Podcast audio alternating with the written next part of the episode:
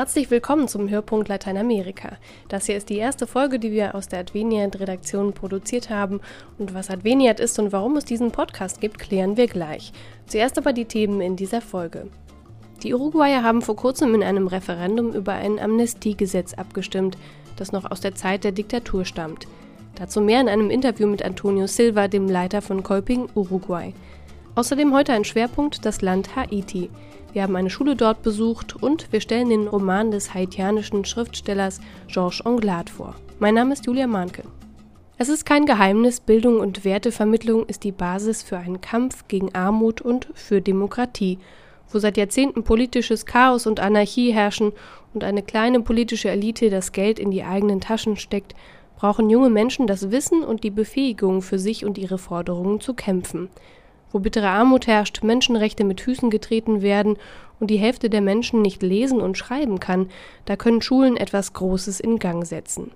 Ina Rotscheid hat in Port-au-Prince, der Hauptstadt Haitis, eine Schule besucht, nur eins von vielen Bildungsprojekten, die Adveniat unterstützt.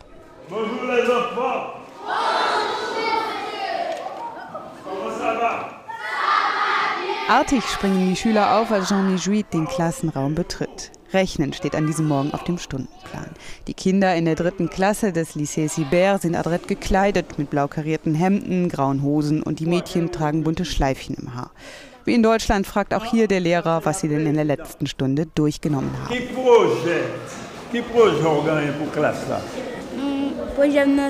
Und doch ist hier vieles anders. An die 50 Schüler sind in der Klasse. Drei bis vier Kinder sitzen dicht zusammengedrängt an abgewetzten Holzpulten. Von den nackten Betonwänden bröckelt der Putz und die Blenden, die Haitis Mittagshitze draußen halten sollen, baumeln zersplittert an den Fensterrahmen. Es fehlt an allen Ecken und Enden, klagt Jean Michoui. Ja, das ist schwierig hier in Haiti, denn die wenigsten Kinder können hier Schulgeld zahlen. Es gibt kaum Geld für Hefte, Bücher und Stifte, weil die meisten Familien einfach keine Arbeit haben. Und doch liegt die katholische Grundschule wie eine Insel mitten in Cité Soleil, einem der ärmsten Viertel von Haitis Hauptstadt Port-au-Prince. In der Nachbarschaft stehen heruntergekommene Hütten mit Wellblechdächern. Vor dem Eingang des Lycée türmen sich Berge mit Müll und Unrat. In einem Land, wo sechs von zehn Menschen nicht lesen und schreiben können, ist die Möglichkeit, in eine Schule zu gehen, schon außergewöhnlich. Maintenant, ce qu'on peut apprendre ici, très bien, hier kann man schon viel lernen und die Lehrer sind vernünftig ausgebildet, sodass sie den Kindern helfen können. Der Unterricht ist sehr praktisch angelegt und wir legen auch mehr Wert auf die soziale Erziehung als an staatlichen Schulen. Das ist der Unterschied. Bildung hat in Haiti einen schweren Stand. 200 Jahre lang war sie von den Eliten unerwünscht. So sollte das Entstehen einer Opposition und mündiger kritischer Bürger verhindert werden. Heute ist man sich immerhin bewusst, dass Bildung der Schlüssel im Kampf gegen Armut ist. Denn wenn in Haiti einer Arbeit hat, dann hängen in der Regel sechs bis acht Personen von diesem Einkommen ab. Darum wissen auch Schüler wie der zehnjährige Elias die Chance, die sie hier bekommen, zu schätzen. Ich will später mal Architekt werden und Häuser bauen. Für meine Familie, für unsere Nachbarn und für die Regierung. Darum ist Rechnen auch mein Lieblingsfach. Aber in Französisch muss ich noch besser werden. Adveniat unterstützt das katholische Schulwesen in Haiti seit vielen Jahren, denn eins ist klar, Bildung ist der Grundstein im Kampf gegen Arbeitslosigkeit, Armut, Gewalt und für mehr Demokratie. Doch der Staat will oder kann dem offenbar nicht Rechnung tragen. Es gibt zu wenige Schulen, das Schulgeld ist für viele unbezahlbar, es gibt keine einheitlichen Lehrpläne und keine Standards bei der Lehrerausbildung. Um so etwas bemüht sich Antoine Delille von der Bischöflichen Bildungskommission schon seit Jahren.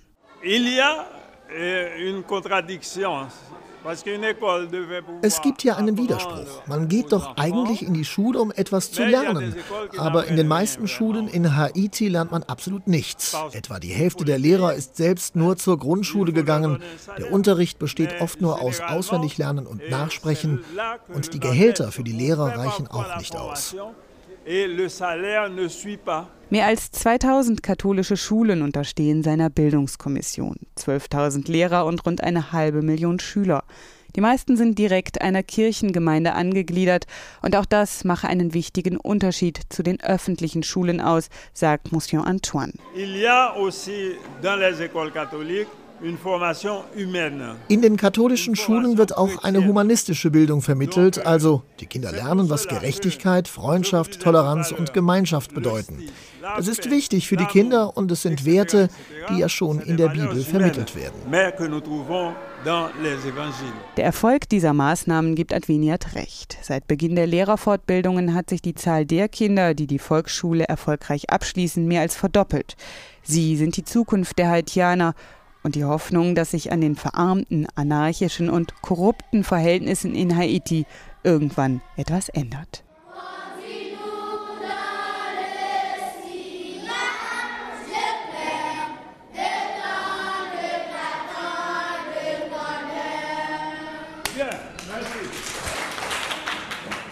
Wie am Anfang versprochen, sollen Sie in der ersten Folge auch erfahren, wer diesen Podcast macht und warum eigentlich.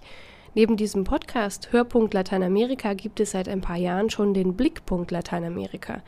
Das ist eine Zeitschrift, die von Adveniat viermal im Jahr herausgegeben wird. Seit diesem Sommer gibt es dazu auch eine Internetseite und jetzt eben auch einen Podcast. Christian Frevel leitet die Abteilung für Öffentlichkeitsarbeit von Adveniat und ihn habe ich gebeten, mal zu erklären, was Adveniat ist und was sie in Zukunft an dieser Stelle noch erwartet. Adveniat ist ein Hilfswerk. Es ist das größte Lateinamerika-Hilfswerk in Europa 1961 gegründet von der katholischen Kirche als pastorales Hilfswerk, wie es so schön heißt, zur Unterstützung der Arbeit der Kirche in Lateinamerika. Adveniat hilft der katholischen Kirche, die hat ja dort einen anderen Stellenwert oder eine andere Position als hier in Deutschland, oder? Äh, sie hat die gleiche Position, aber sie hat sicherlich andere Aufgaben, sagen wir es mal so. Ähm, Kirche und äh, kirchlich sein in Lateinamerika bedeutet gleichzeitig auch menschenrechtlich, anwaltlich tätig zu sein, weil die Kirche dort mit der Verletzung der Menschenrechte an vielen Orten konfrontiert ist und anwaltlich eintritt. Das heißt gleichzeitig Sozialarbeiter zu sein, weil das Sozialsystem, was wir hier haben und auch dies, der Sozialstaat, wie wir ihn kennen in Deutschland, dort nicht so funktioniert. Kirche heißt auch gleichzeitig äh, Vertreter zu sein, eben den äh, Lobbygruppen Bildung, Fortbildung, äh, zum Beispiel auch Ökologie. Und ähm, was wäre jetzt ein Beispiel für ein Projekt in Lateinamerika? Wir haben in diesem Jahr das Beispiel Land Haiti und äh, da ist es gut, an das Thema Bildung zu erinnern, weil wir von Adveniat aus in Haiti die Kirche vor allen Dingen im Bereich Bildung unterstützen. Der Staat ist in Haiti im Bereich der gerade schulischen Bildung kaum präsent. Und da muss Kirche das übernehmen, was der Staat normalerweise als Aufgabe hätte. Das heißt, die Kirche unterhält dort mannigfaltig Schulen und Ausbildungsbereiche. Adveniat unterstützt die Kirche dabei, vor allen Dingen im Bereich der Kapellenschulen. Das heißt, wir helfen dort, Kapellen zu errichten, die in der Woche als Schule dienen und am Wochenende für die Gottesdienste genutzt werden. Das heißt, hier findet wirklich Aufbauhilfe statt und hier findet Unterstützung im Bildungsbereich statt. Woher kommt das Geld für diese Projekte? Advenat ist äh, zu fast 100 Prozent durch Spenden finanziert. Ein Großteil der Spenden stammt aus der Weihnachtskollekte, die in allen katholischen Kirchengemeinden durchgeführt wird, am 24. und 25. Dezember des Jahres. Und jetzt also ein, ein Podcast von Adveniat. Warum dieser Podcast?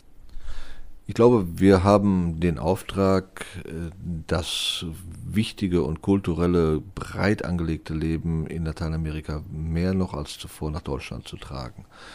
Ähm, Adveniat ist so eine Art Brücke zwischen den beiden Kontinenten Europa und Lateinamerika. So sehen wir uns jedenfalls, wenn wir das sehen, was die Spender uns anvertrauen, unser Geld darüber zu bringen. Und dann haben wir auch den Auftrag, die, Gruppe, die Brücke nicht nur einseitig zu nutzen, sondern auch beidseitig. Das heißt, zu berichten, was passiert mit dem Geld dort drüben in Lateinamerika, was ist dort los, was äh, bedrückt die Menschen dort, welche Probleme stehen an und unsere Partner selbst mal Wort, zu Wort kommen zu lassen, nämlich auf Spanisch durchaus mal äh, viele sprechen natürlich auch Deutsch, aber dass man wirklich mal auch äh, Eindrücke bekommen kann aus erster Hand. Also Informationen aus erster Hand wird es geben, gleich zum Beispiel ein Interview mit Antonio Silva aus Uruguay. Und natürlich werden wir hier nicht nur über die Probleme in Lateinamerika sprechen, sondern wollen auch über die schönen Dinge berichten. Kultur, Musik, Filme oder Bücher und Erfolgsgeschichten sollen genauso Thema sein. Am 25. Oktober haben in Uruguay die Präsidentschaftswahlen stattgefunden. Keiner der Kandidaten hat die absolute Mehrheit bekommen und deswegen findet jetzt Ende des Monats die Stichwahl statt. Aber ein Ergebnis haben die Wahlen im Oktober schon gebracht, denn auf dem Wahlzettel sollten die Uruguayer auch darüber abstimmen, ob das Amnestiegesetz von 1986 abgeschafft wird oder nicht. Nur 48 Prozent sprachen sich für die Abschaffung aus. Das Gesetz hat also weiterhin Bestand. Während der Diktaturzeit begangene Straftaten sollen nicht geahndet werden. Über das Gesetz und das Ergebnis habe ich mit Antonio Silva gesprochen. Er ist der Leiter von Kolping Uruguay mit Sitz in Montevideo. Herr Silva, warum gibt es das Gesetz und wen betrifft es? Bueno, esa, esa ley fue eh, una ley que se aprobó en la primera das Gesetz ist 1986 von der ersten Regierung nach der Diktatur erlassen worden. Damals hat man schon angefangen, die Straftaten aufzuklären, die während der Diktatur begangen wurden. Das war aber eine ziemlich heikle Angelegenheit und das Gesetz war der Versuch, einen friedlichen Weg aus dieser schwierigen Situation zu finden. Man wollte erstmal Ruhe und Frieden schaffen. Das Parlament hat mehrheitlich für das Gesetz gestimmt. Es gewährt nicht direkt die Amnestie, lässt aber den Anspruch auf Strafverfolgung verfallen.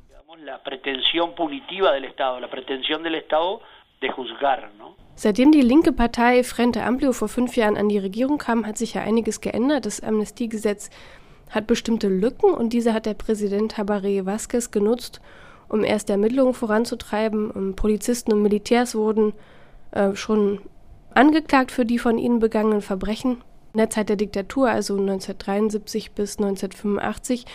Warum reicht jetzt dieser Fortschritt nicht? Warum soll das Gesetz endgültig weg? Por un lado, hay la inmensa mayoría de los casos de desaparecidos no fueron resueltos. Die überwältigende Mehrheit der vermissten Fälle ist noch nicht aufgeklärt worden. Da kann man schwer darüber streiten. Das ist eine persönliche Angelegenheit der Familien, die weiter für die Aufklärung kämpfen.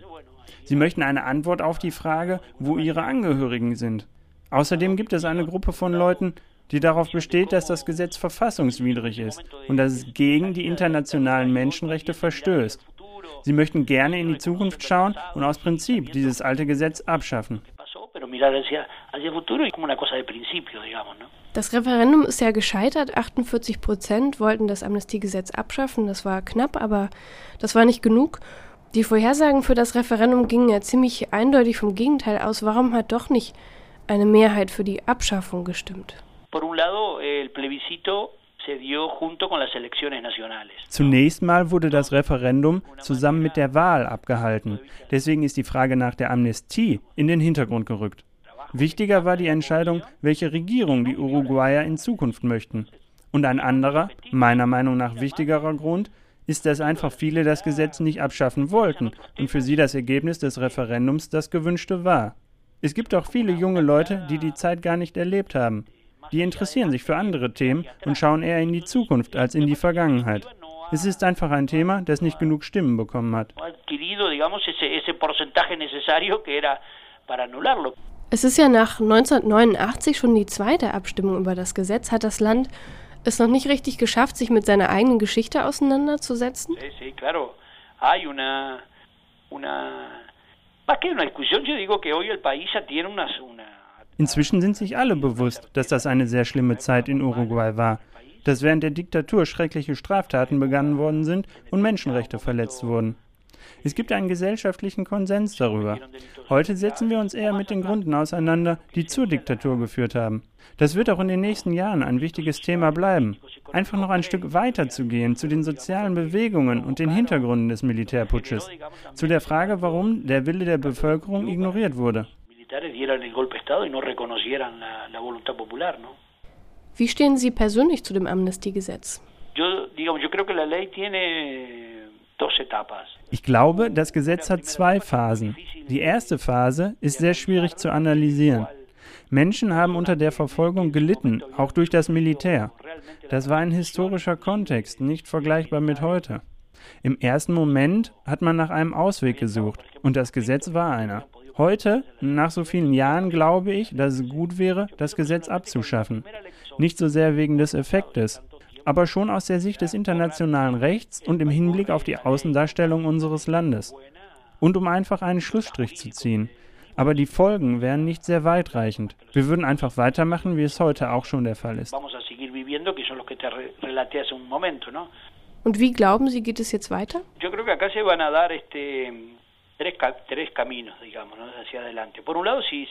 Ich sehe da drei Wege. Der Präsident wird weiterhin Einzelfälle von der Amnestie ausschließen und trotz des Gesetzes aufklären. Artikel 3 des Gesetzes macht das möglich. Das hat man in den letzten Jahren so begonnen und das wird die Regierung fortsetzen. Außerdem wird man genau wie bei Nibia Sabal-Zagarei das Gesetz für verfassungswidrig erklären. Das muss aber immer Fall für Fall beantragt werden. Das kann man nicht pauschal machen. Und drittens wird das Gesetz bestehen bleiben. Die beiden Präsidentschaftskandidaten haben sich jedenfalls in diese Richtung geäußert. Die Ergebnisse der zwei Referenden haben ja gezeigt, dass das Gesetz bleiben soll, also muss man es respektieren. Das war Antonio Silva, Leiter von Kolping, Uruguay, über das Amnestiegesetz und die Ergebnisse des Referendums, bei dem im Oktober über das Fortbestehen des Gesetzes abgestimmt wurde. Wenn Sie das Interview lieber auf Spanisch hören möchten, dann können Sie das auch demnächst tun auf unserer Internetseite. Hörpunkt-lateinamerika.de ist die Adresse und Sie müssen das Ö in ein OE umwandeln. Zum Schluss der Folge kehren wir nochmal zu Haiti zurück. Diesmal geht es um den Schriftsteller Georges Anglade. Vor ein paar Tagen war er in Deutschland, um aus seinem jüngsten Buch vorzulesen.